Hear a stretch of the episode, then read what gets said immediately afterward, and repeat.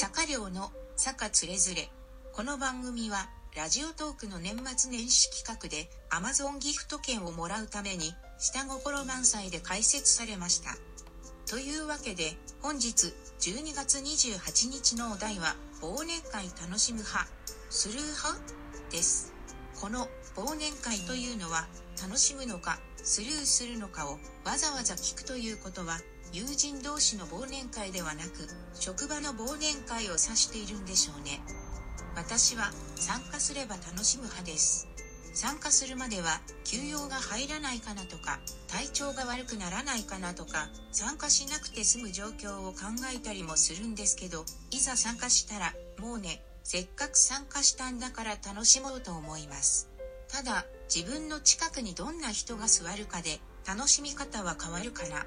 仲の良い人や話しやすい人が近くにいたら会話も楽しいけれどそうじゃない場合は相槌を打ちながらひたすら食べますね。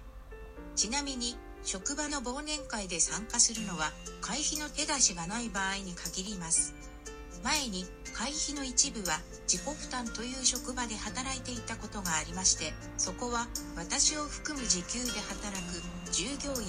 みんな欠席でした。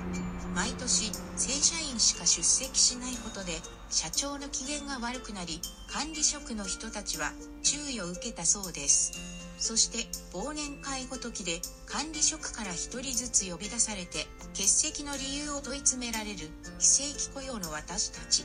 どうしてお金払って仕事の続きみたいな忘年会に参加しないといけないの？というのが私の考えです。昔は職場の人と仲良くなって休日も一緒に遊びに行ったりすることが普通だったけれど今は職場の人と仕事以外で関わろうとは思えないですね。職場の人が嫌いとかっていう問題ではなく仕事とプライベートは分けたいです。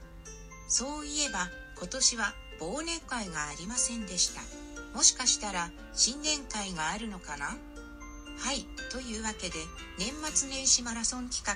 2日目のお題トークを終わります。それでは感想を目指してまた明日。